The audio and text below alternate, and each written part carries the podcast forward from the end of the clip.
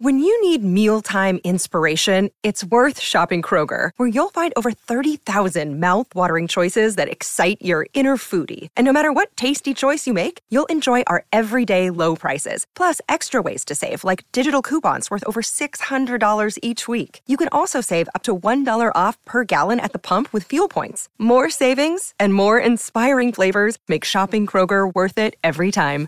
Kroger, fresh for everyone. Fuel restrictions apply. No importa cuánto te guste tu trabajo, hay días en los que todo parece salir mal. Plazos incumplidos, compañeros de trabajo desagradables o muchas actividades aburridas.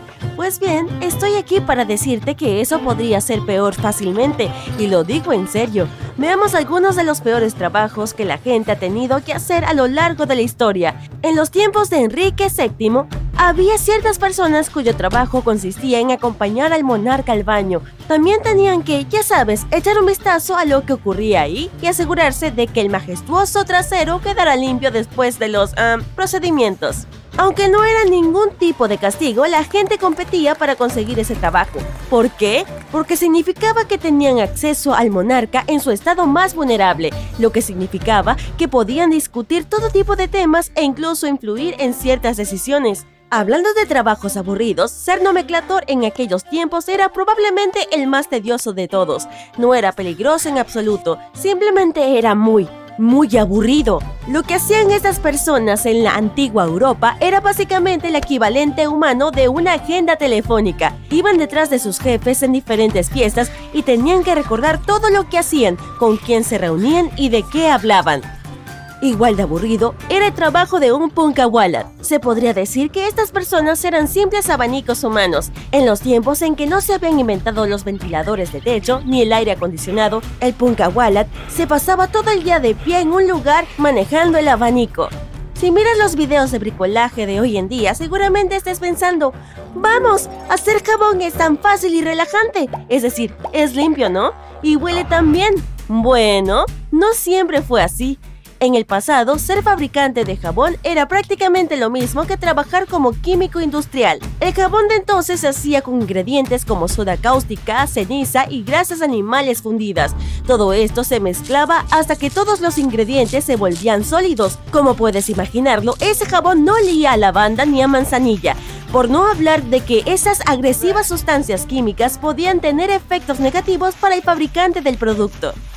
Si te has preguntado de dónde viene el término en inglés nick picking o quitar liendres, pues bien, una vez fue un trabajo verdadero. Las pelucas fueron muy populares en cierto momento, pero el problema de los piojos también era bastante común. ¿A qué se dedicaban las personas que los recogían? Supongo que ya te lo habrás imaginado. Usaban aceite de lavanda y peines para librar a las pelucas de esos molestos bichos.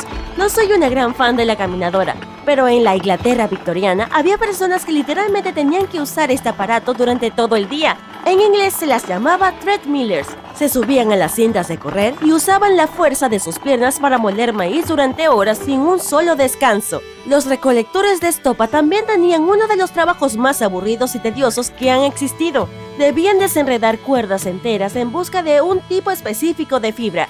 Another day is here and you're ready for it. What to wear? Check. Breakfast, lunch and dinner? Check.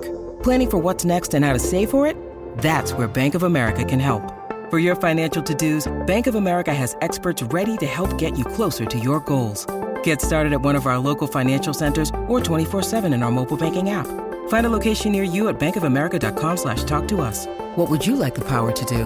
Mobile banking requires downloading the app and is only available for select devices. Message and data rates may apply. Bank of America and a member FDIC. La estopa era una fibra muy demandada en el mar por la forma en que protegía la madera del agua.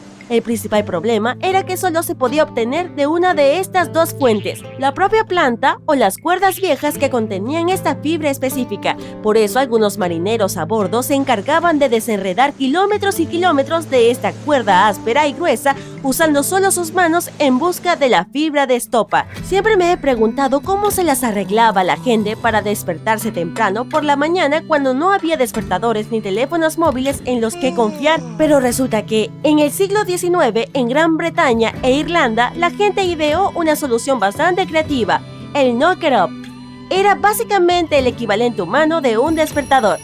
Al principio se limitaban a llamar a las puertas de quienes los contrataban, pero pronto se dieron cuenta de que esto era realmente ineficaz y lo que es peor, a menudo acababan despertando a los vecinos que no querían despertar y estos siempre se quejaban del ruido. Entonces, ¿cuál fue la solución? Un palo largo con un pomo en la punta.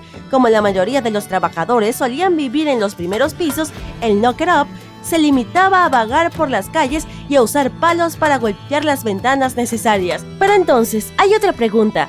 ¿Quién despertaba al knocker up?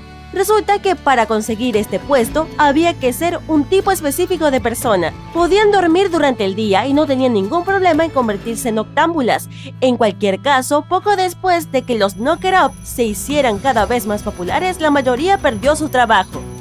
Esta profesión sigue existiendo hoy en día, pero no por ello es menos peligrosa, el infame ordeñador de serpientes. El título del trabajo se explica por sí mismo, pero aún así es una persona que extrae el veneno de las serpientes. Quizá te preguntes por qué habría que hacerlo. Pues resulta que esta sustancia es muy importante para las personas que trabajan en el campo de la medicina. Cuando una serpiente venenosa pica a alguien es necesario que reciba el tratamiento adecuado lo antes posible y es imposible hacerlo si no se estudia el veneno de la serpiente con antelación. La sustancia extraída de esta se liofiliza y es usada por laboratorios especiales y universidades para la investigación y producción de antivenenos. La gente que vivía en la antigua Roma tenía algunos de los trabajos más extraños de los que hayas oído hablar. Empecemos con los saluti geruli. Era la versión humana de un DM o una tarjeta de vacaciones o ambas cosas. Estas personas se pasaban la jornada laboral entregando mensajes de felicitación de sus jefes a sus amigos o conocidos. También había una ordatrix que era básicamente el equivalente a un peluquero de hoy en día. El problema es que en aquella época las peluqueras tenían que realizar tratamientos capilares con ingredientes como sanguijuelas o incluso excrementos de paloma. Para rematar la lista de oficios extravagantes de los romanos, también había un pulidor. Los antiguos romanos estaban muy interesados en su imagen corporal, por eso requerían los servicios del pulidor, que tomaba piedra pomes o cualquier otro tipo de material abrasivo y se aseguraba de que los cuerpos de sus clientes estuvieran bien exfoliados. Los bufones de la corte tampoco eran los más afortunados, eran una especie de comediantes de guardia para gente de alto rango. Fueron más populares durante la Edad Media, pero su trabajo no consistía solo en contar chistes. Dependiendo de su talento, también tenían que hacer bromas ingeniosas, representar obras de teatro, recitar poesía y contar historias, cantar canciones o incluso hacer acrobacias. Y aún así, en aquella época, la gente pensaba que el puesto de bufón de la corte era algo digno de admiración, ya que significaba que una persona pasaría mucho tiempo con gente con poder, pero ¿era realmente así? En realidad no. Los bufones de la corte tenían que pasar mucho tiempo mejorando y ampliando sus habilidades para mantener su trabajo.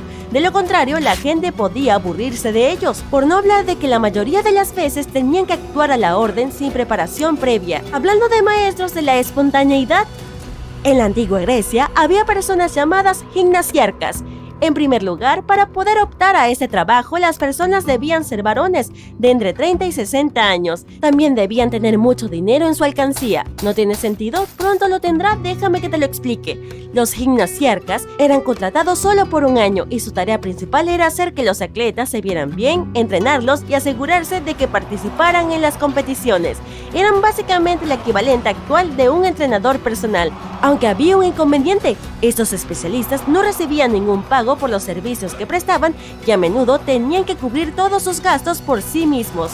De ahí la necesidad de tener una cantidad considerable de dinero en su cuenta de ahorros. El lado positivo es que eran personas muy respetadas en sus comunidades y mucha gente las admiraba por su disciplina y los resultados que mostraban.